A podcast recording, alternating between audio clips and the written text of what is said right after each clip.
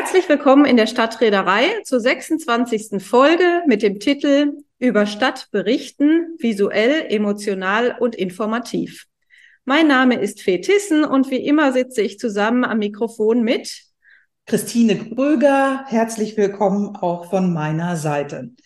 Ja, wir beschäftigen uns heute mit einer besonderen Sparte der Planungskommunikation, die eigentlich immer um unsere Prozesse, sei es Planungsprozesse oder Dialogverfahren, drumherum tätig sind.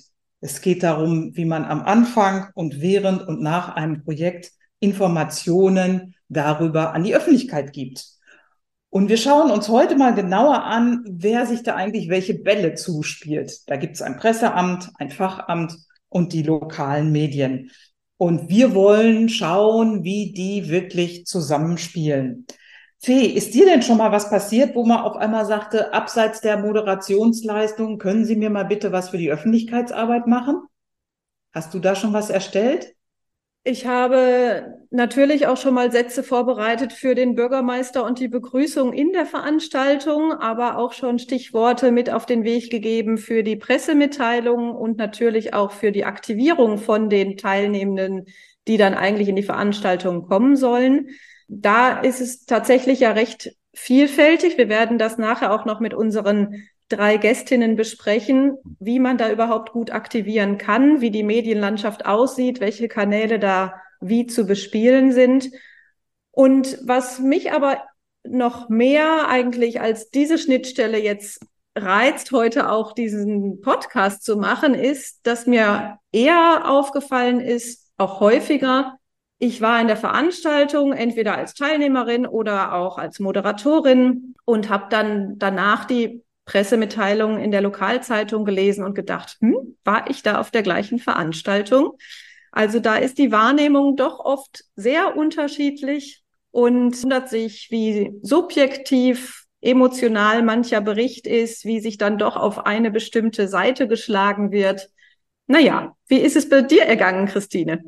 Im Grunde genommen ähnlich. Ich kriege mit, dass meistens die Fachämter dann diejenigen sind, an die herangetragen wird, machen Sie mal eben eine Pressemitteilung oder schreiben Sie mal das Anschreiben an diejenigen, die wir einladen wollen. Vor allen Dingen, wen laden wir ein? Und das sind eigentlich Teile, die sonst eine Öffentlichkeitsarbeit und Medienarbeitsstelle macht. Also da gibt es so in den Kooperationen und auch abhängig von der Größe der Kommune gibt es gar nicht die Leute, die das immer so erstellen können. Deswegen finde ich es heute wirklich spannend zu gucken, wie die miteinander kooperieren und wie man es schafft, auch mal positiv über Stadtentwicklung zu reden und nicht immer über irgendwelche Konflikte. Aber Fee, bevor wir jetzt gleich zu unseren kurzen Gästevorstellungen kommen, eine Frage an dich. Wo holst du dir eigentlich die Infos her? Was sind so deine Nachrichtenkanäle? Ich habe tatsächlich ganz klassisch die Zeitung abonniert. Das liegt unter anderem daran, dass ich auch hier in meiner Heimatstadt tätig bin für die Kommune und da natürlich dann auch up-to-date sein möchte, was in meiner Stadt passiert. Von daher, ja, hole ich mir als erstes, wenn ich ins Erdgeschoss runterkomme morgens und auf dem Weg zum Frühstück und zum Kaffee bin, die Zeitung aus dem Briefkasten und ich beende den Tag ähnlich, dann aber tatsächlich auf dem Handy mit der Tagesschau-App und schau noch mal, was ist heute Wichtiges passiert. Wie informierst du dich, Christine? Mich hat mal ein Vortrag von Dunja Halali sehr angeregt, die nämlich meinte, wenn du eine Nachricht hast, versuche sie aus drei unterschiedlichen Kanälen zu lesen. Also es ging um Mythen, Macht und Medien. Und da bin ich sehr hellhörig geworden. Insofern nehme ich auch zum Frühstückskaffee meine Lokalzeitung, vor allen Dingen den Lokalteil, lese dann aber digital eher so Süddeutsche und gucke auch in die Zeit rein. Und was ich vor allen Dingen sehr anregend fand, bin ich immer noch großer Fan von, ist Gabor Steingart mit dem Pioneer Briefing, was jetzt als Newsletter kommt, aber auch der Podcast der täglich kommt und der mittlerweile ja sehr breit aufgestellt ist. Also da höre ich schon auch Podcasts und natürlich, was unseren Podcast angeht, auch den Stadtradar vom Ministerium. Also insofern wird man so Armee so zum Nachrichtenjunkie und beobachtet das so, wie Nachrichten wirklich im Schneeballprinzip entweder aufploppen und wieder runtergehen. Das finde ich schon einfach sehr spannend. Jetzt Fee, ganz kurz für unsere Zuhörenden die Auswahl der Gäste. Wie sind wir denn da einfach drauf gekommen? Was war uns da nochmal wichtig? Wen bringen wir da zusammen? Ja, wir haben es jetzt gerade schon angedeutet. Also es geht ja um die Berichterstattung rund um Planungsprozesse, rund um Stadt. Und das läuft natürlich über unterschiedlichste Kanäle und in verschiedenen Medien. Und wir wollen da sowohl mal schauen, wer ist da eigentlich verwaltungsintern aktiv, wie ist auch die Schnittstelle gestaltet zwischen Verwaltung und der Lokalpresse und wie werden auch soziale Medien bespielt. Und von daher haben wir drei Gästinnen eingeladen, drei Frauen, von denen wir glauben, dass sie all diese Perspektiven mitbringen. Und wir können ja mal ganz kurz vorstellen, Christine, wen haben wir denn eingeladen? Ja, wir haben als wirklich sehr erfahrene Redakteurin des Südkuriers, eine große Zeitung in Süddeutschland, ist Gabriele Renz dabei. Einige werden sie kennen, sie ist jetzt Pressesprecherin auch bei der Architektenkammer Baden-Württemberg. Dann freuen wir uns, dass wir eine WDR-Journalistin dabei haben, die ziemlich fit ist, was Social Media angeht. Und dann ganz offiziell natürlich jemand aus dem Marketingbereich einer Kommune. Also, wir sind ganz gespannt auf unsere Gesprächsrunde. Viel Spaß beim Zuhören.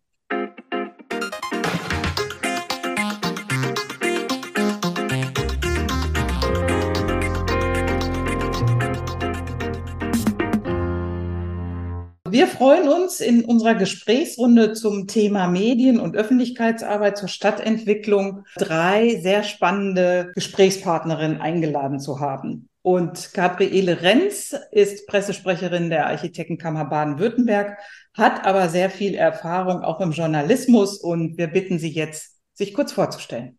Ja, der Name wurde schon genannt. Ich bin seit 30 Jahren ungefähr Journalistin habe in der Politik gearbeitet, Landespolitik, war Korrespondentin für eine regionale Tageszeitung und habe dann gewechselt auf die Position der Pressesprecherin. Und das bin ich jetzt für die Architektenkammer Baden-Württemberg, wie gesagt. Ich kenne also mehrere Seiten, die Akteure von allen Ebenen, die wichtig sind, um so etwas zu begleiten, so eine Themenstellung. Über welchen Kanal hast du dich denn heute informiert? Also normalerweise rufe ich zuerst die Nachrichtenportale auf dem Handy auf, tatsächlich. Und die Tageszeitung habe ich digital. Die lese ich, die relevant sind. Ich lese das nicht mehr wie früher, sondern themenbezogen auf Themen der Architektur und Stadtplanung. Danke, Gabriele. Dann schauen wir jetzt mal nach Münster. Ich bin Bernadette Spinn. Ich leite seit 22 Jahren das Stadtmarketing in Münster, das sehr viel mit Stadtplanung auch zu tun hat, weil wir im Planungsdezernat verortet sind, was relativ selten ist. Und im Ehrenamtsberuf bin ich die Vorsitzende der Bundesvereinigung City und Stadtmarketing in Deutschland. Seit 13 Jahren im Vorstand und seit sechs Jahren bin ich die Vorsitzende. Über welchen Kanal hast du dich denn heute informiert? Ich lese morgens immer brav zum Frühstück die Lokalpresse. Und gibt es da eine Nachricht, die dich heute besonders beschäftigt oder beschäftigt hat, angesprochen hat? Ja, also aus gegebenem Anlass, weil ich auch mit Klimathemen mit beschäftigt bin, mit der Frage, wie kann man die Leute auch dahin mitnehmen, dass sie das auch als ihr Thema begreifen, gab es eine gut formulierte Überschrift unseres Lokaljournalisten, was nicht immer der Fall ist. Und auch der Artikel war bemüht, das zu verstehen, warum das so schwierig ist, dass man auf der einen Seite sagt, man hat ein Klimaziel und man will bis 2030 irgendwie, wenn es geht, klimaneutral sein und dass man auf der anderen Seite weiß, dass das nicht gelingt und warum das trotzdem richtig ist, das zu tun und warum es zu diesem Missverständnis und Unverständnis untereinander kommt, dass die einen halt sagen, es ist viel zu langsam und die haben auch recht und die anderen sagen, aber es geht nicht anders und die haben auch recht. So, und das hat mich beschäftigt heute Morgen. Sandra, könntest du dich noch kurz vorstellen? Ja, also ich bin Sandra Peters. Ich arbeite im Hauptberuf beim WDR, also beim Westdeutschen Rundfunk, öffentlich-rechtlich. Ich bin da im Newsroom, das heißt, ich bin für alle möglichen Arten von Nachrichten zuständig. Ich komme ursprünglich aus dem Fernsehbereich, aber inzwischen mache ich ganz viel auch für Online und mein Steckenpferd ist eigentlich Social Media. Ich bin so eine Social Media Tante und deswegen habe ich irgendwann auch angefangen, nebenberuflich Social Media Coachings zu geben, da so Beratungen zu machen. Genau. Mhm. Und über welchen Kanal hast du dich selbst heute informiert und gab es dabei vielleicht eine Nachricht, die dich heute beschäftigt? Also ich bin weg von den ganzen Printgeschichten. Ich habe gar nichts mehr im Abo, was analog ist sozusagen. Ich bin nur noch digital unterwegs. Da gucke ich halt bei der Zeit, bei, dem, bei der Süddeutschen, beim Spiegel und bin halt auch viel in den Social Media Plattformen unterwegs, bei Instagram, bei Facebook, das, was früher mal Twitter war und jetzt X heißt und lese da, was so an Nachrichten kommt. Und ehrlicherweise, heute war jetzt nichts äh, Spektakuläres dabei. Ja, da haben wir doch die Bandbreite schon zusammen, von der Lokalzeitung und überregionale Zeitung hin zum Social Media. Liebe Gabriele, was treibt dich um rund um Journalismus, Öffentlichkeitsarbeit und Berichterstattung über Stadt? Gibt es da einzelne Nachrichten oder auch größere Themen, die dich bewegen? Eine konkrete Nachricht eigentlich nicht, aber alles im Zusammenhang mit Demokratie, Stabilität der Demokratie, mit Konsensaushandlung, mit Verhöhnung der Demokratie während den Anfängen, also in, in Bayern, der Ministerpräsident Aiwanger, das hat mich alles, die guten Umfragewerte für die AfD, ich gebe zu, das tangiert mich fundamental und das hat natürlich alles mit allem zu tun. Wenn unsere Koordinaten der Demokratie nicht mehr anerkannt werden, wenn es quasi keine Akzeptanz von Wissenschaft, von Faktizität gibt, quasi antiaufklärerische Tendenzen, das hat unmittelbar Einfluss auch auf unsere Arbeit. Wem sagen wir was? Also das sind alles Themen, die mich sehr bewegen gerade. Aber da sind wir eigentlich doch schon mittendrin, ne? Wenn wir gucken, also dieses Beispiel Aiwanger, jetzt müssen wir unseren Zuhörerinnen sagen, wir haben gerade Ende August, es ist gerade dieser große Eklat passiert mit diesen antisemitischen Flugblättern, die da verteilt wurden. Deswegen so ein bisschen zum zeitlichen Kontext. Aber dennoch ist doch interessant, wie dieser Fall jetzt gezeigt hat, was Medien da auch mit auf den Weg gebracht haben. Also die Süddeutsche Zeitung hat es anscheinend aufgedeckt und jetzt ist sozusagen, jetzt läuft alles auf Hochtouren in dieser Medienlandschaft. Und du hast uns so schön im Vorgespräch gesagt, wir müssen eigentlich unseren Zuhörerinnen nochmal erklären, wie sieht eigentlich die Medienlandschaft aus, weil wir je nach Alter ganz anders darauf gucken und die Medien auch nutzen. Kannst du uns das nochmal kurz so beschreiben? Ja, also ich bin ja, wie gesagt, schon ziemlich lange im Geschäft gewesen als Redakteurin, als gelernte Journalistin, das muss man ja heutzutage immer dazu sagen, wie jeder denkt, wenn er irgendwo publiziert, ist er das gleich, so ist es nicht. Und vor, ich sag mal, ich mache mal einen Bogen ein klein bisschen zurück. Vor 50 Jahren gab es so eine Art Verlautbarungsjournalismus. Ja, da wurde quasi sehr oft nur berichtet, was in den Rathäusern geplant ist und man war der verlängerte Arm. Dann, ich bin in eine Zeit hinein gewachsen als Journalistin und das war immer mein Impetus, die Wahrheit dahinter, ja, noch festzustellen, zu ermitteln. Und wir haben heute die Situation, dass im Prinzip, ich habe es gerade angedeutet, jeder denkt, er wisse alles und vor allen Dingen seine Meinung sei die richtige. Also es hat sich individualisiert und diese ganze Idee von der Aushandlung der Inhalte, von dem Wettstreit um den besten Weg und so weiter. Auch die Rolle der Medien, die hat sich sehr, sehr stark verändert. Also das, was die Süddeutsche Zeitung gemacht hat, das ist ein sehr gutes Beispiel dafür, dass die Kontrolle immer noch wichtig ist, ja, dass die fünfte Gewalt sozusagen nicht ausgedient hat, sondern ganz im Gegenteil mehr denn je wichtig ist. Denn äh, es geht ja nicht um ein altes Flugblatt in diesem konkreten Falle Aiwanger, sondern es geht darum, wie gehe ich damit um? Ja, und wie ist die Gesellschaft gewappnet, mit solchen Dingen umzugehen? Gibt es Wehrhaftigkeit? Gibt es Verständnis? Ja, also solche Fälle, die kommen immer wieder vor, aber es ist nicht, sagen wir mal so, die Demokratie muss verteidigt werden. Das klingt immer pathetisch, aber das ist die Rolle der, des Journalismus nach wie vor. Und zwar in allen Bereichen.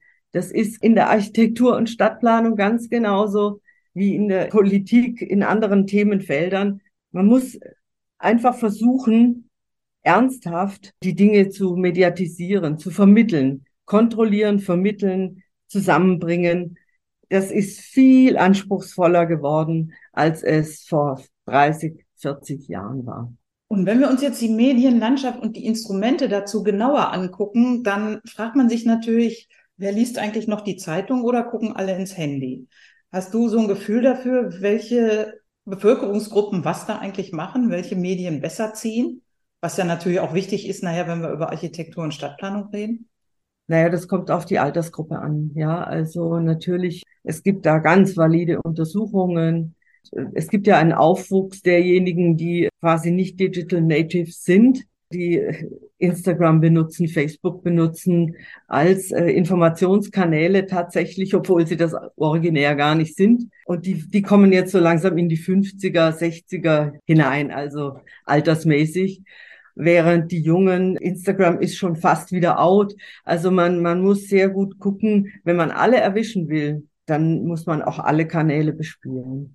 Die Zeitungen haben ja auch ihre Online-Auftritte. Print geht rasant zurück. Das liegt nicht nur an den Papierpreisen, das liegt ja auch daran, dass die Leute immer weniger bereit sind, das, was ich vorher genannt habe, ja, diese Mittlerfunktion, diese Gatekeeper-Funktion also das Ausfiltern der wirklich demokratierelevanten Nachrichten, das zu bezahlen. Das sind immer weniger Leute bereit. Es hat sich gerade in Deutschland extrem seit vielen, vielen Jahren eine kostenfreie Mentalität breit gemacht. Alle wollen alles haben, aber nichts dafür zahlen. Und das hat alles Folgen. Das hat auch Folgen für die Nachrichtenaufbereitung. Und wir erleben dann verkürzte Nachrichten, extremst verkürzte oder so zugespitzte Nachrichten, dass die eigentliche Nachricht hinter der Nachricht schon gar nicht mehr wahrnehmbar ist. Also große, große Veränderung hier. Und die Kanäle, man muss letztlich, also wenn ich von der Marketing, von der Öffentlichkeitsarbeitsseite angehe, muss man alles bespielen, sonst hat man keine Chance. Da wollen wir nachher auch nochmal beispielhaft einen Fall durchgehen und mal gucken, wie man das anstellen kann. Denn wenn wir jetzt heute über Medien und Berichterstattung reden, dann geht es ja immer rund um das Thema Stadt, Stadtplanung, Stadtentwicklung. Und auch da hatten wir ein Vorgespräch zu und haben schon gehört, das ist für die Medien ein recht sperriges Produkt. Woran liegt das? Also es ist für die Öffentlichkeitsarbeit ein sperriges Produkt, es an die Medien erstmal ranzubringen. Ja, das liegt natürlich daran, dass es, es ist auf der Theorieebene vorhanden, aber eben nicht auf der praktischen, äh, leibhaftig sehbar. Stadtplanung ist ein langwieriger Prozess. Die Entwicklung von Städten, die dauert ja manchmal also Stadtquartieren, wir reden ja da von begrenzten äh, Arealen oft, das dauert 10, 15, 20 Jahre. Und das fängt schon damit an, wer ist die Zielgruppe, mit wem will man das besprechen. Die Leute haben kein Interesse an solchen langen Prozessen. Sie wollen schnell was sehen, sie wollen beteiligt sein, aber sie wollen nicht beteiligt werden in dem Sinne, dass sie eine Stimme von vielen sind. Da kommen wir wieder an die Demokratie, äh, ans Demokratieverständnis, sondern sie wollen, dass ihre Stimme die Letztstimme ist. Und wenn das natürlich jeder will, dann wird es schwierig. Also da kommt ganz viel zusammen. Das sperrige Produkt Stadtplanung ist dadurch gekennzeichnet, dass es keine eindeutigen Akteure gibt und kein eindeutiges Produkt und keine schnelle Umsetzbarkeit. Also wenn wir mal vom Produkt her denken, es wird jetzt ein neues Quartier gebildet in meiner unmittelbaren Nachbarschaft oder bei mir zum Beispiel wird jetzt eine große Schule gebaut. Da kommt unglaublich viel zusammen. Dann ist doch die direkte Betroffenheit der Leute eigentlich da. Kann man es nicht vermitteln zu sagen, liebe Leute, ihr seid genauso Stadtgestalter, weil ihr geht durch die Stadt, ihr kauft an bestimmten Stellen ein, ihr geht an bestimmten Stellen arbeiten. Das ist alles Stadt. Und deswegen ist das für mich gar nicht so sperrig, weil ich denke, die gehen doch tagtäglich raus und erleben ihr Quartier. Das muss man doch irgendwie ja, rüberbringen können mit ihren Bedürfnissen, die da betroffen werden. Insofern verstehe ich diese Sperrigkeit und Stadtentwicklung wäre nicht sexy genug. Das verstehe ich eigentlich gar nicht, dass Journalisten so denken. Wie, wie könnte man die Journalisten denn dahin bringen, dass sie es spannender gestalten oder bildlicher oder emotionaler? Was, was müssen wir denn machen, damit die sowas mal schildern? Und das ist nicht immer in dieser Konfrontation, die Stillen, die Lauten, die dagegen, die dafür, dass es so aussieht. Hast du eine Idee?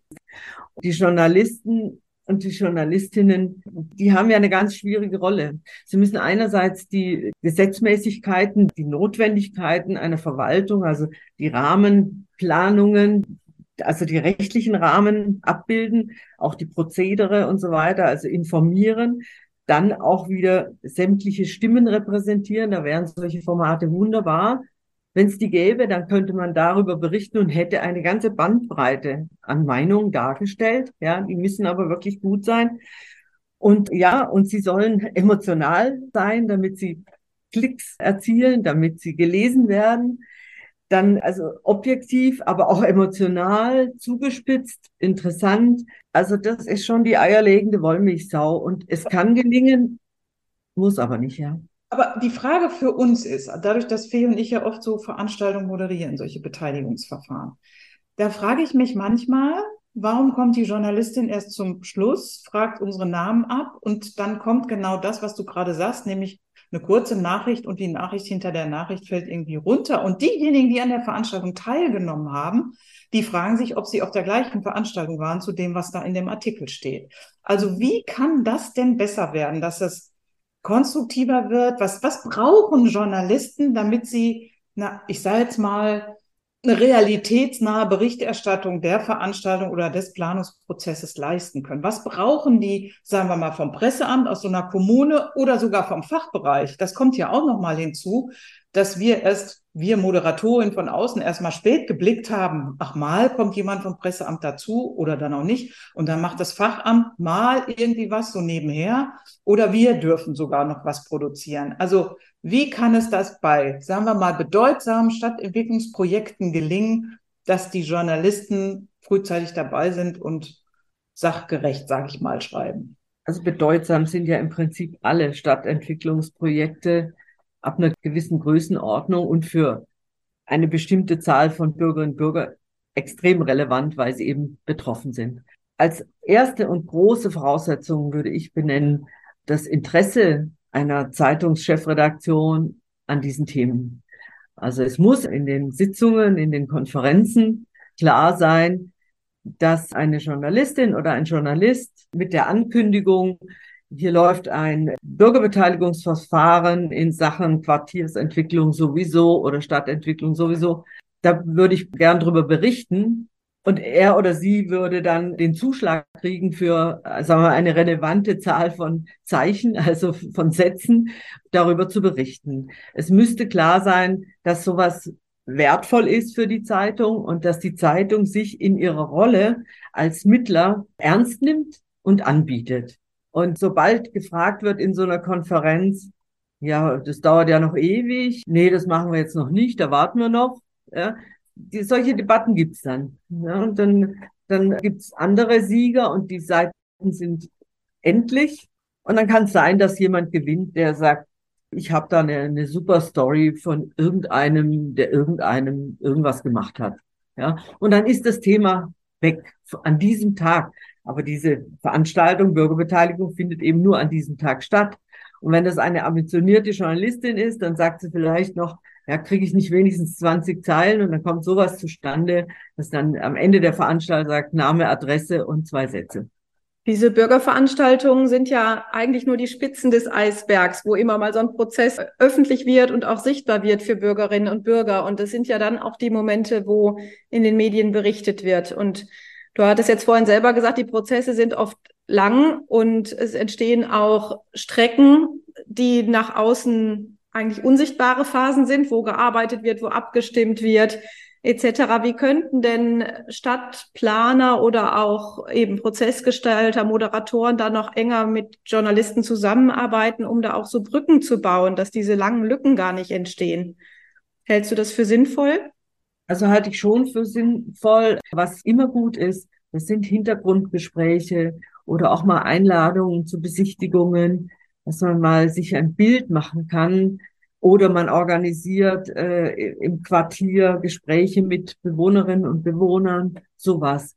Da machst du dich noch nicht ge unbedingt gemein mit, mit den Ergebnissen oder mit den von der Stadt vielleicht anvisierten Ergebnissen, die nicht zwingend die sind der Bürgerinnen und Bürger. Also man sollte gucken, dass man als Medienschaffender da in nichts reinkommt, aber aufklärerisch eben wirkt. Und deswegen, wenn solche Angebote kommen, Hintergrundgespräche, Begehungen, Interviews, die eben vorbereitet sind, nicht im Sinne der inhaltlichen Gleichschaltung, sondern einfach terminlich und so weiter, also organisatorisch vorbereitet sind. Sowas halte ich für sehr sinnvoll.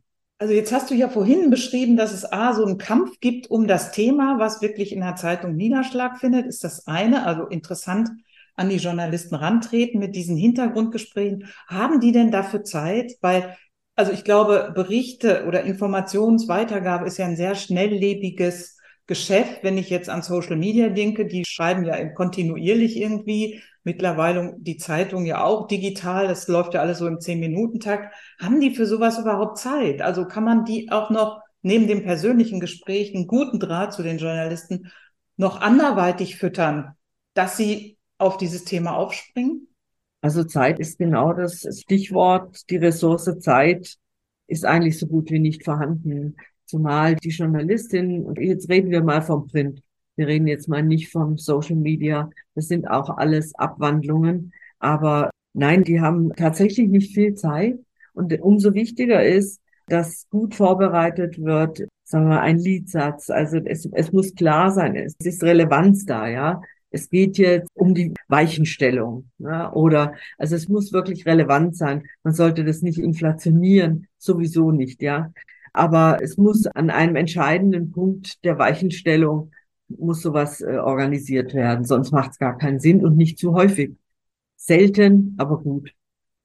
Die Journalisten haben nie Zeit. Und wie gesagt, ja, man muss überzeugen können mit seinem Thema. Und wenn das noch so lange hin ist und es gibt keine klaren Konkurrenzpositionen oder es ist noch sehr schwammig, dann macht es überhaupt keinen Sinn. Das, da, da würde sich niemand dafür interessieren.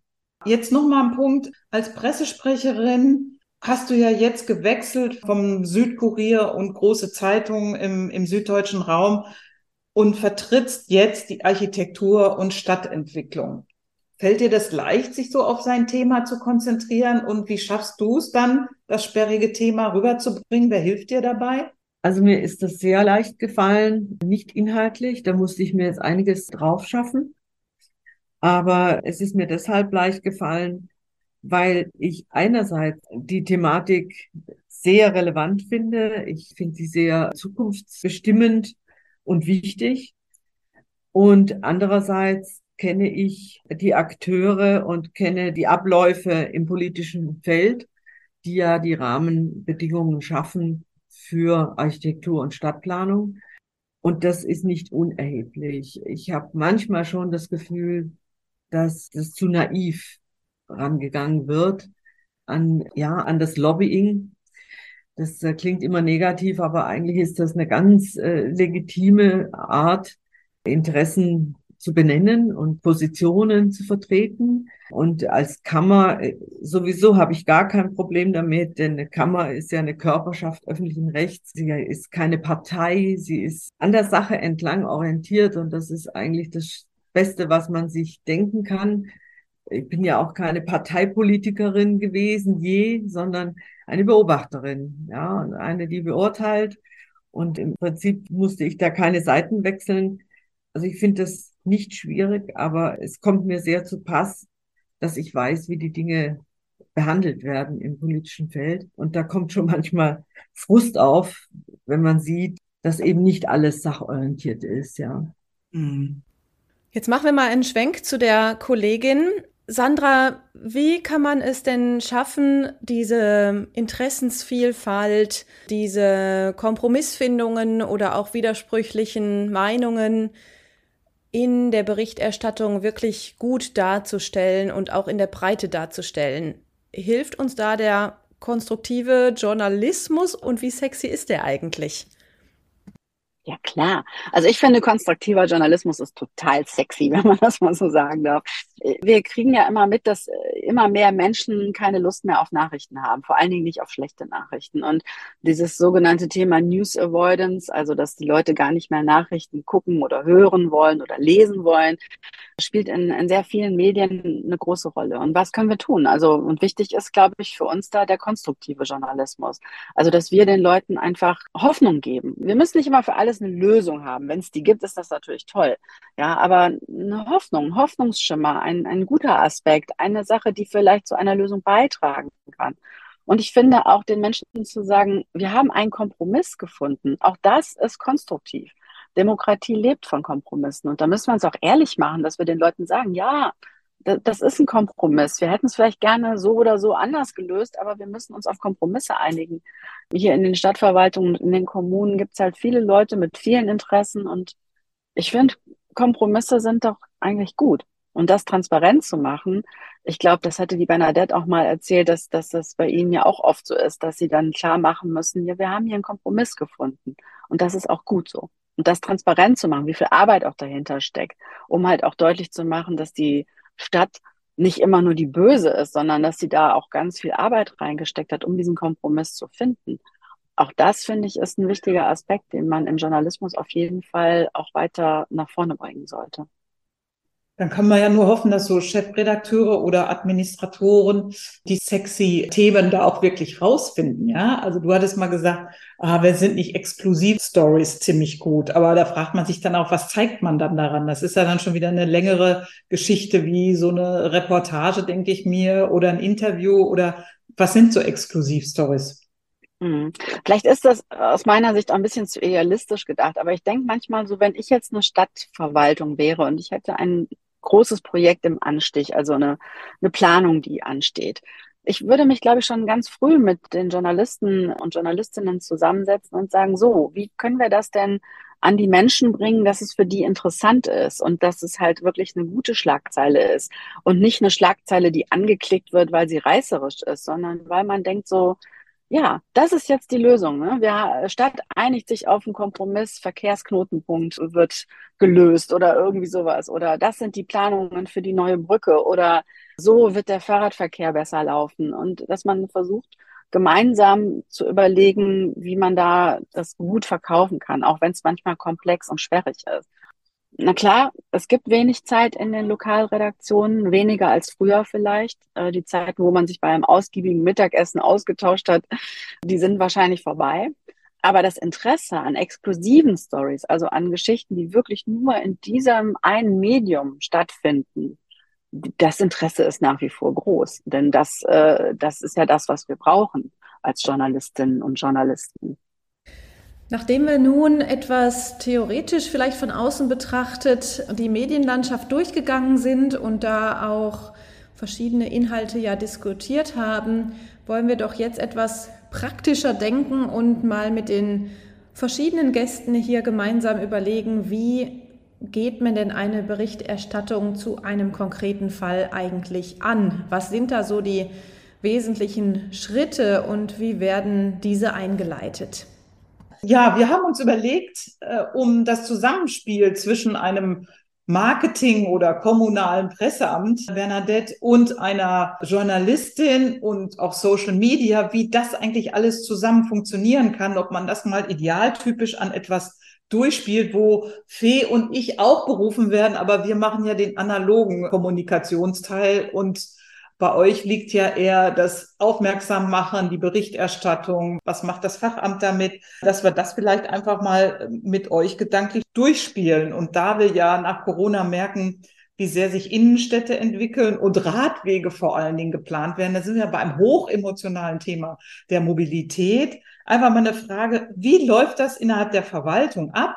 Wenn das Fachamt Mobilität sagt, also in dem Quartier X werden jetzt die Radwege, sprich die Straßen werden verkleinert, die Radwege werden vergrößert. Wie läuft da die Kommunikation an? Bernadette, kannst du das sagen? Wie läuft das im Amt? Wie arbeitet ihr mit dem Fachamt zusammen? Was ist so der Startpunkt? Also zunächst mal, damit es kein Missverständnis gibt, wir sind kein Presseamt. Ne? Also das gibt es noch separat, sondern wir sind ein Amt, wir sind auch ein Eigenbetrieb also das ein bisschen untypisch ist. Also Stadtmarketing, das betrifft sehr viel auch Innenstadtmanagement und die Kommunikation, die rundum ist. Also zu der Frage jetzt, was passiert eigentlich, wenn jetzt im Stadtraum sich Veränderungen abzeichnen?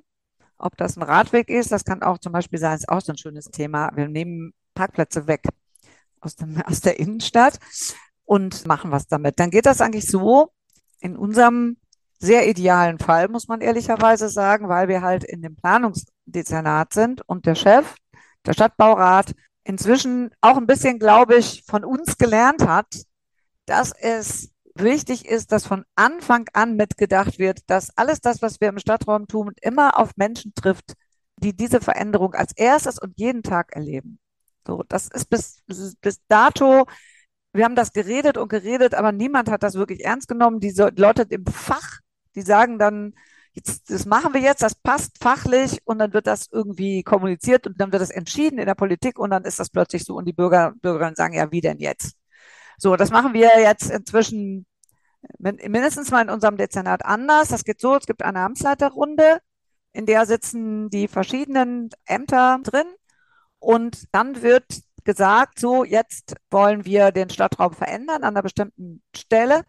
Und dann sind alle gefragt zu sagen, wie das jetzt denn ganz genau geht. Und wir lernen allmählich, das muss ich auch sagen, das ist noch nicht zu 100 Prozent ausgeprägt, dass die Leute in den Ämtern eben sagen, da beziehen wir das Stadtmarketing ein, weil die die Stakeholder-Kommunikation machen können. Also die haben im Zweifel die Handynummern von allen, die da irgendwie betroffen sind, auch von den Verbänden und so weiter.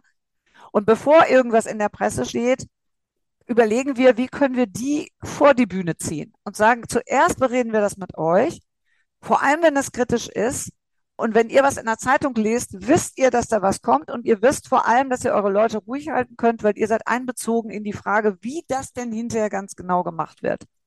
Und bei sehr kribbeligen Dingen ist es inzwischen fast üblich, dass wir wirklich auch aufs Ausprobieren gegangen sind dass auch die Ämter eben sagen, das wird jetzt nicht einfach durchgedrückt, sondern wir machen einen Verkehrsversuch, wir probieren das mal, wir verbinden das mit der Möglichkeit der Menschen zu kommunizieren und zu probieren und dann auch zu evaluieren und zu sagen, hat das jetzt funktioniert oder nicht. Auf dem Weg sind wir gerade. Aber wie gesagt, wir, wir üben das. Wir haben ein paar total super gute Beispiele dafür, für so eine Kommunikation, die nicht eskaliert ist, weil das sehr gut in der Stakeholder-Kommunikation funktioniert hat, aber wir haben immer auch wieder Beispiele, wo man denkt, ja, okay, nichts gelernt. Also das heißt, ihr redet erstmal mit den, sagen wir mal, direkt Betroffenen ja. oder die Beteiligten, macht ihr sozusagen Closed Shop, redet mit denen, guckt, wo die kritischen Punkte sind und dann überlegt ihr, wie ihr möglicherweise damit nach außen oder das Ganze auch noch öffnet. Es hat sich ja die Kommunikation zwischen der Öffentlichkeit und eben jetzt Stadtverwaltung schon auch geändert durch diese sozialen Medien. Gibt es denn da ein Echo in den Medien auch, also nicht nur in der Zeitung, wie ihr jetzt gesagt habt, sondern auch in den sozialen Medien zu dem Verhalten und zu diesen Projekten? Und wie geht eine Stadt dann bei den Social Media um? Gibt es da Erfahrungen in Münster, wie man damit umgeht? Also natürlich haben wir das auch alles, Facebook und so weiter und auch Instagram und so.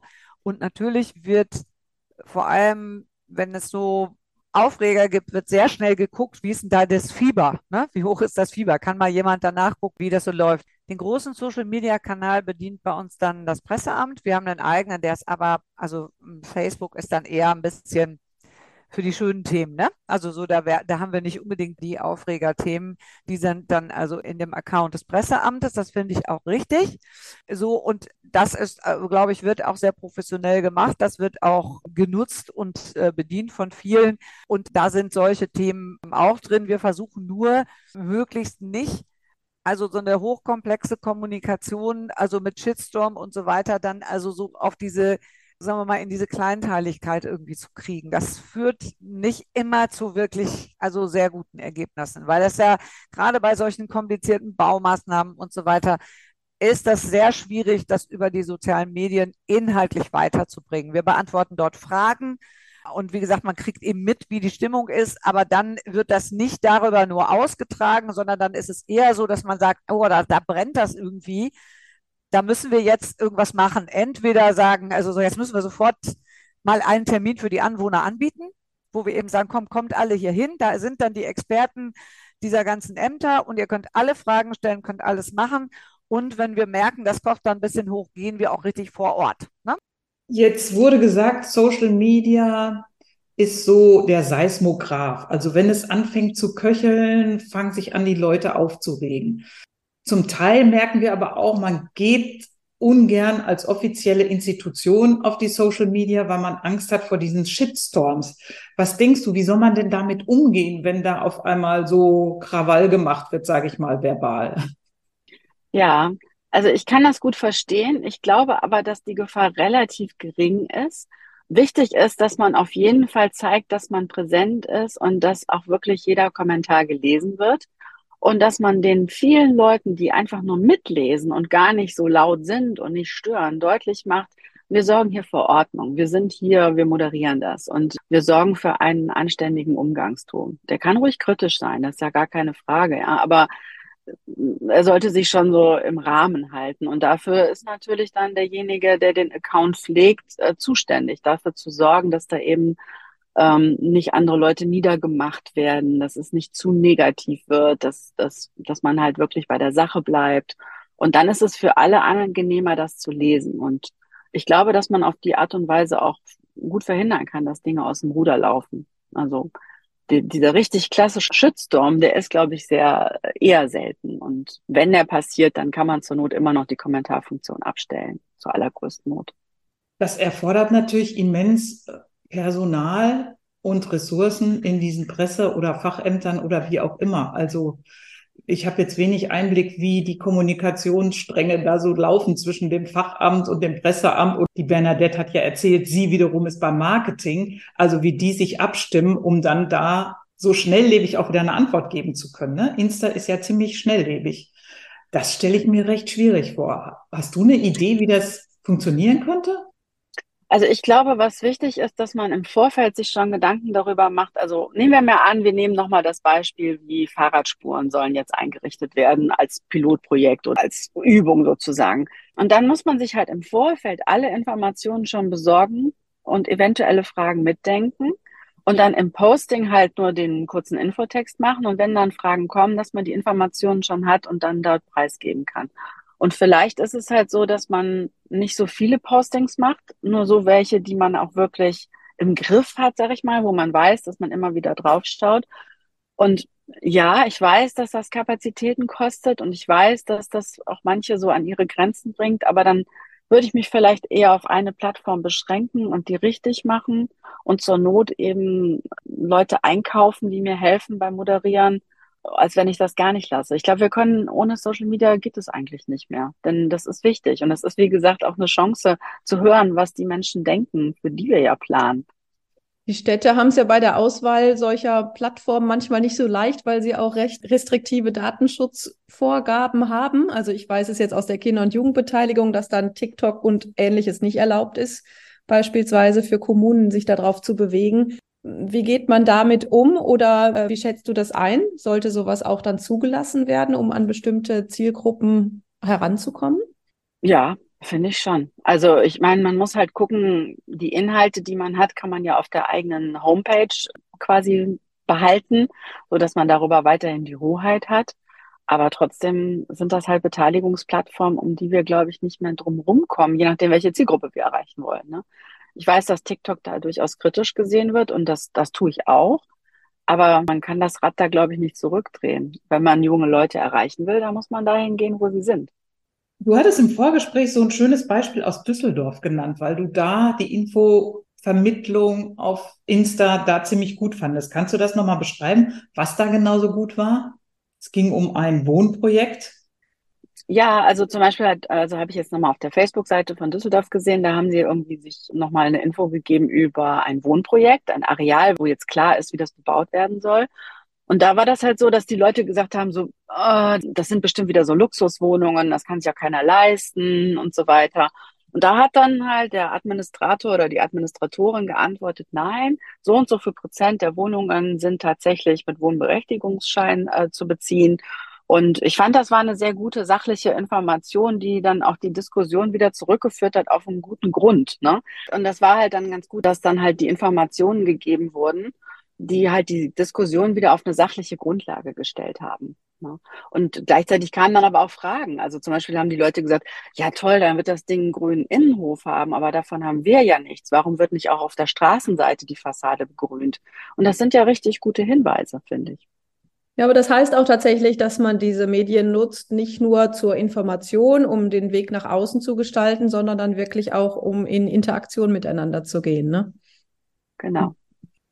Also jetzt noch mal eine Frage an Gabriele. Wenn du das so hörst, ja, Social Media soll jetzt fast ähnlich bespielt werden wie das analoge und kontinuierlich Bericht erstatten, ist ja A, die Frage des Personals und auch der Zeit. Und wenn ich jetzt überlege, ne, so Südkorea, welche Reichweite oder welche Kommunen da sind, da reden wir jetzt nicht über Stuttgart, sondern wir reden über Mittelstädte und Kleinstädte, wie sollen die sowas hinkriegen? Weil da bauen wir ja zum Teil jetzt auch die großen Infrastrukturgeschichten. Also wie kann das bewältigt werden mit den Nachrichten, mit den Informationen? Hast du eine Idee?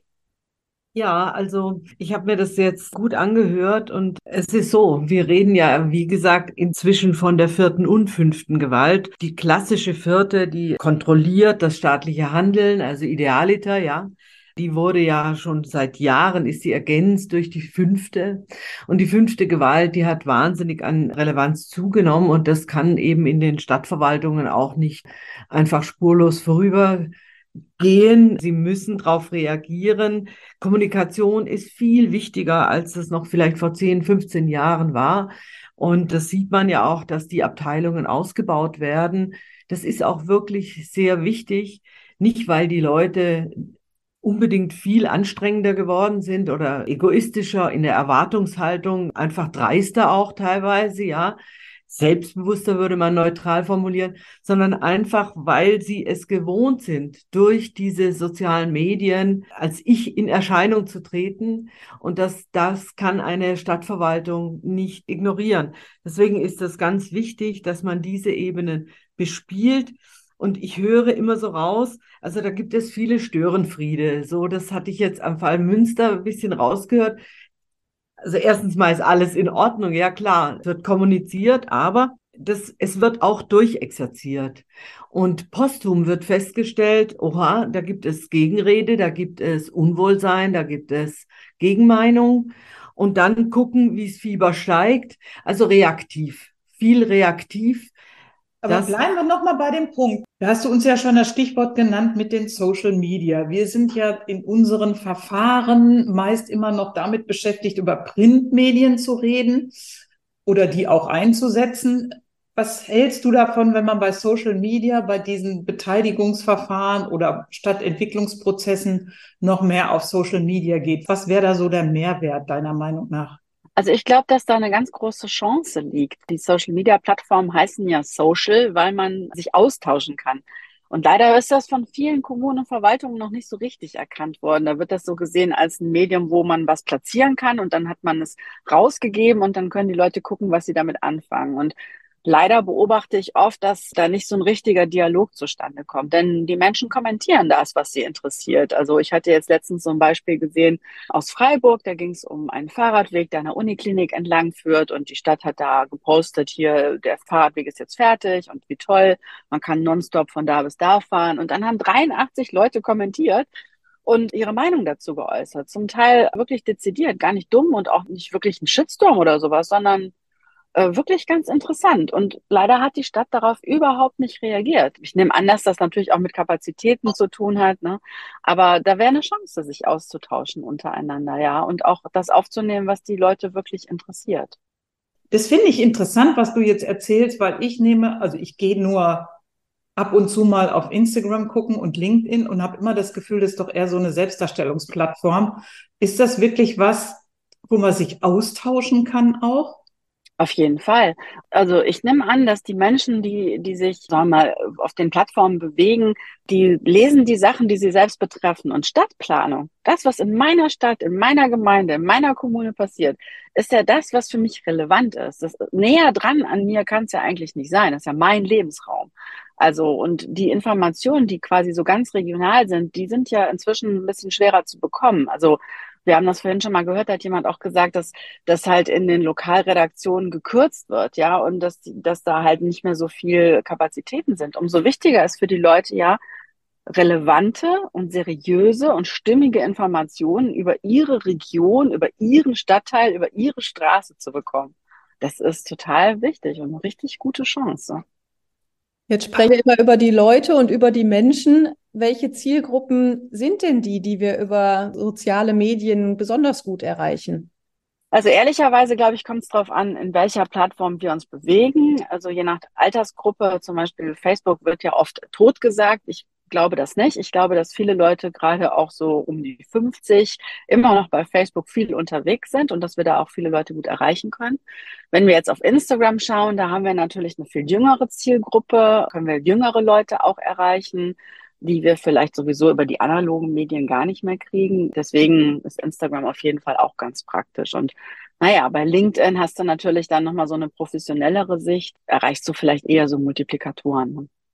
Jetzt sprechen wir über die sozialen Medien, wo ja Informationen, Kommentare, Dialoge öffentlich sichtbar und zugänglich sind und von jeder Mann und jeder Frau zu lesen sind.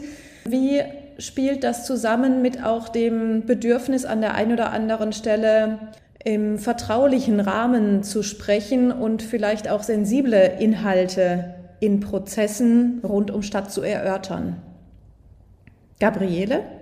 Geschützte Räume sind ganz wichtig als vertrauensbildende Maßnahme und das ist sowieso das größte Pfund, was man hat. Vertrauen, wenn das zerstoben ist, missbraucht wird, dann sind die Leute weg. Die Wertschätzung, die spielt sich ja auf der Ebene ab. Auf Social Media ist es einfach so, es sind ja ganz andere Ebenen. Da geht es ja C2C würde man sagen, ja, Customer. Das sind ja ganz andere Inhalte, die mit denen besprochen werden wollen. Man kann sie abholen, man kann diskutieren.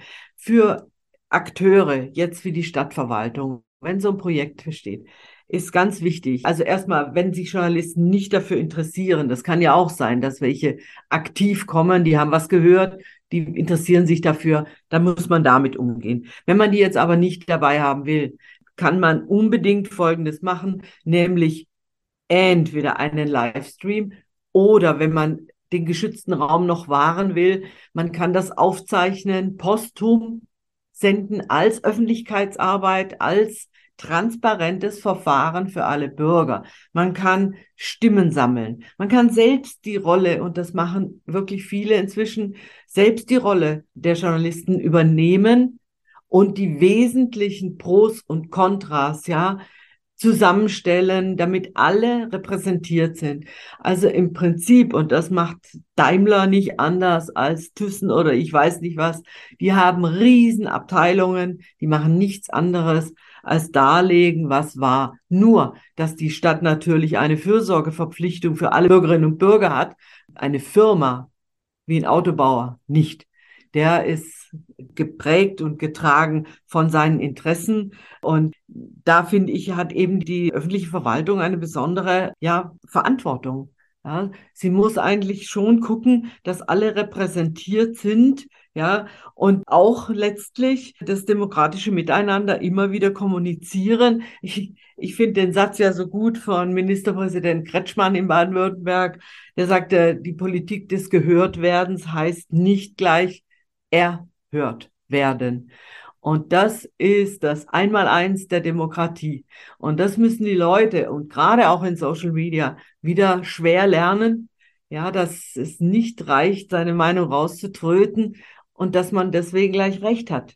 Ja, sondern dass andere dann im Zweifel auch Recht haben und dies zusammenzubinden. Bernadette, das fand ich sehr schön dargestellt. Das ist die größte Aufgabe, das zu vermitteln, dass man einen Kompromiss finden muss und dass der auch gut ist. Das Kompromiss nicht heißt, da verliert einer, sondern alle gewinnen. Mhm. Und das sind Dinge, die man auf Social Media auch sehr gut kommunizieren kann. Man hat Sendemöglichkeiten, die sind neu und die sind eben nicht bedrohlich, wie manche denken, sondern es sind auch große Chancen, an die Leute direkt ranzukommen. Und dann hat man eben Print, dann hat man eben LinkedIn, dann hat man Instagram, dann hat man, hat man, ja. Dann muss man die ganze Bandbreite bespielen. Personalaufwendig, zeitaufwendig, immer viel zu tun. Aber ich sag mal, man hat mehr Kommunikation, als man es vielleicht vor 10, 15, 20 Jahren gehabt hat. Was aus den Diskussionen, die wir jetzt mitgenommen haben, die Wertschätzung, das Akzeptieren, aber auch das Aushandeln zum Teil auch im geschützten Raum erst später die Journalisten reinholen, die aber möglicherweise auch gut briefen und alle Argumente zusammenstellen, dass sie danach in ihrer Haltung als Journalist der vierten und fünften Gewalt, also Auge und Ohr der öffentlichen Prozesse, darüber berichten zu können. Wie sieht das in Zukunft aus? Also wie kriegen wir das hin, diese Lust auf Stadt zu machen, dass Leute positiver gestimmt sind, was Verwaltung macht, also dass das Vertrauen aufgebaut wird, dass sie sich gerne beteiligen, auch wenn man vielleicht nur ein Feedback gibt von der Meinungsäußerung bis hin zum Mitanpacken. Also wie kann es gelingen, die Menschen zu animieren, dass sie Spaß haben an ihrer Stadt und Lust damit zu machen. Bernadette. Ja, also ich glaube, also das eine ist, und deswegen finde ich, man muss das auch nicht alles nur schön reden, sondern das ist schon eine wirklich kommunikative Herausforderung in den Städten. Und ich finde, das Wichtige wäre, dass wir das mal anerkennen, allesamt. Mhm. Und dass wir Verständnis auch dafür wecken, dass das nicht schlimm ist, unterschiedliche Positionen zu haben. Und dass wir sie aushandeln werden müssen. Das ist nicht so, dass das alles jetzt, dass irgendjemand weiß, wie es geht. Also mhm. das finde ich, das wäre für mich ein Kommunikationsstrang. Und zweiter, der eigentlich immer funktioniert, ist, wenn man, und das habe ich ja erzählt, weil wenn man den Menschen das dann zeigt, also weniger immer auf diesen verschiedenen Metaebenen unterwegs ist, wo sehr viele Einzelinteressen dann eben sich artikulieren. Aber zum Beispiel haben wir ja unseren Domplatz von Autos befreit und die da runtergemacht, dann sind dann da Linden. Und das Wichtigste war eigentlich, nicht, dass wir da permanent drüber diskutieren, was da, wer da jetzt hinparken darf oder nein oder doch und ob wir noch erreichbar sind, sondern dass wir ein Wochenende lang diesen Domplatz einfach jetzt mal uns nehmen und den bespielen und da passiert was drauf und da diskutieren wir jetzt auch nicht drüber, sondern wir machen, im Grunde genommen feiern wir das einfach mal zwei Tage lang. Jeder kann da hinkommen, das ist komplett niedrigschwellig, das kostet nichts und man sieht eben und sagt, guck mal, was das für ein schöner Platz ist. Und das funktioniert eigentlich sofort und die Leute verstehen das dann auch, was gemeint ist. Das ist auch oft viel zu komplex, was wir zu vermitteln haben. Und dann muss man es einmal ausprobieren mit den Leuten auf die Straße gehen. Und was auch hilft, ist nicht zu sagen, wir machen das jetzt so, das hat jetzt irgendein Rat entschlossen, sondern zu sagen, wir machen das mal für eine Zeit und ihr seid jeden Tag da willkommen, um uns nochmal zu sagen, wie ist eigentlich das, was ihr da erlebt habt und wie können wir euer Wissen, was wir nicht haben, weil wir da nicht wohnen zum Beispiel, wie können wir euer Wissen bekommen, um weiterzudenken. Das funktioniert, sagen wir mal, immer in dem Moment, in dem man sehr nah bei den Leuten ist, in dem man sehr konkret ist, also an den Orten. Und dann kann man die Aushandlungsprozesse viel besser machen, weil man dann nicht immer diese super Meta-Ebenen hat. Und da haben wir in den Städten natürlich was Tolles. Wir haben also den ganzen Stadtraum und können die Dinge, die wir meinen, dann auch mal ausprobieren. Also das ist für mich mit fast das Wichtigste, auf die Straße zu gehen zu den Leuten und zu sagen, guck mal, wie ist denn das? Und zu sagen, hast du nicht eine Idee? Mach doch mal selber was. Gut, ich merke, obwohl wir über Presse, Öffentlichkeitsarbeit, soziale Medien sprechen wollten, sind wir ganz viel doch bei der analogen Kommunikation und wie wichtig das ist, immer wieder auch mit den Leuten und Menschen direkt ins Gespräch zu kommen. Und das finde ich eigentlich ganz schön, wie man sieht, wie diese Welten, wie nah die eigentlich beieinander sind. Gabriele, auch an dich noch einmal die Schlussfrage. Wie können wir Lust auf Stadt wecken, analog wie medial? Es gibt ja immer wieder Tests. Da werden Straßenzüge, die eigentlich den Autos vorbehalten sind, umfunktioniert in Freiflächen, die für alle nutzbar sind. Ja. Und das ist gar nicht so einfach. Manche wollen es gar nicht. Die wollen lieber die Einkaufstüte nur zwei Meter schleppen. Andere haben Kinder, wollen aber dort im Sandkasten sein und so weiter. Solche Experimente viel öfter machen, einfach mal tun, ja, das macht Lust auf Stadt. Auch die Leute, die schon lange irgendwo wohnen und die sich fürchten quasi vor Veränderung, die die Gewohnheit über das vielleicht idealere Zusammenleben stellen, weil einfach aus Unkenntnis oder weil ihnen die Fantasie fehlt, die mitnehmen. Da ist die Stadt gefordert. Aber solche Experimentierfelder immer wieder bespielen, ja, und anbieten den Leuten, also dieses Sensibilisieren, dieses Anfixen für diese Themen, das ist ganz, ganz wichtig. Das passiert auf einer ganz breiten Ebene. Und dann kommen wir last but not least zu Sandra und fragen auch dich, was ist deine Vision? Wie kann man bei den Bürgerinnen und Bürgern die Lust auf die Stadt wecken? Ja, also wie gesagt, ich glaube, ich bin der Idealistin. Ich glaube, dass wir viel erreichen, wenn wir transparent sind, wenn wir einfach kommunizieren, wo Probleme sind, wenn wir ein Miteinander pflegen und nicht ein Gegeneinander der verschiedenen Perspektiven und der verschiedenen Seiten und das deutlich machen. Und ich glaube wirklich, dass die Menschen an diesen Themen interessiert sind, weil sie ganz nah an ihren Lebensräumen sind und ganz nah an ihren Lebenswirklichkeiten. Diese Informationen brauchen sie auch und wollen sie auch. Und deswegen werden die auch Lust darauf haben. Wir müssen nur gucken, dass wir da nicht so sehr in so Machtränke geraten oder in so Machtspielchen untereinander. Und dann, glaube ich, wird das ganz gut werden. Dann hat man auch Lust auf das, was Stadtentwicklung und Stadtplanung bedeutet. Ja, herzlichen Dank, liebe Frauen der Gesprächsrunde. Wir haben als Raumplanerin und Moderatorin viel von euch gelernt, was so das Verhältnis und Rolle von Journalisten und Verwaltung ist und ich nehme also daraus mit, dass eigentlich das direkte Gespräch beiden Seiten etwas bringt, um die Sachargumente richtig darzustellen, auch mal eine exklusive Story hinzubringen. Und habe auch verstanden, dass Journalisten manchmal etwas anders schreiben, weil sie keine Verlautbarungsjournalismus betreiben wollen. Fee, was nimmst du denn so mit aus dieser Sparte der Öffentlichkeitsarbeit? Ja, neben den Dingen, die du jetzt genannt hast, fand ich vor allem interessant zu sehen, dass eine engere Zusammenarbeit von Planenden, Verwaltung und Journalisten wirklich helfen kann, diese langjährigen Prozesse immer wieder in der Breite darzustellen, auch mit der Stimmenvielfalt, die da ist. Und dass dann auch Hintergrundgespräche nötig sind, um auch die etwas längeren zähen unsichtbaren Phasen zu überbrücken und dass die sozialen Medien dabei helfen können, auch nicht nur als Einbahnstraße zu informieren, sondern auch da im Dialog mit den Menschen zu bleiben und auch kurzfristigere Informationen an Mann und Frau zu bringen. Und ich möchte mich gleichfalls bedanken bei unseren drei Frauen für das interessante Gespräch. Also auf Wiederhören beim nächsten Podcast. Tschüss, bis zum nächsten Mal.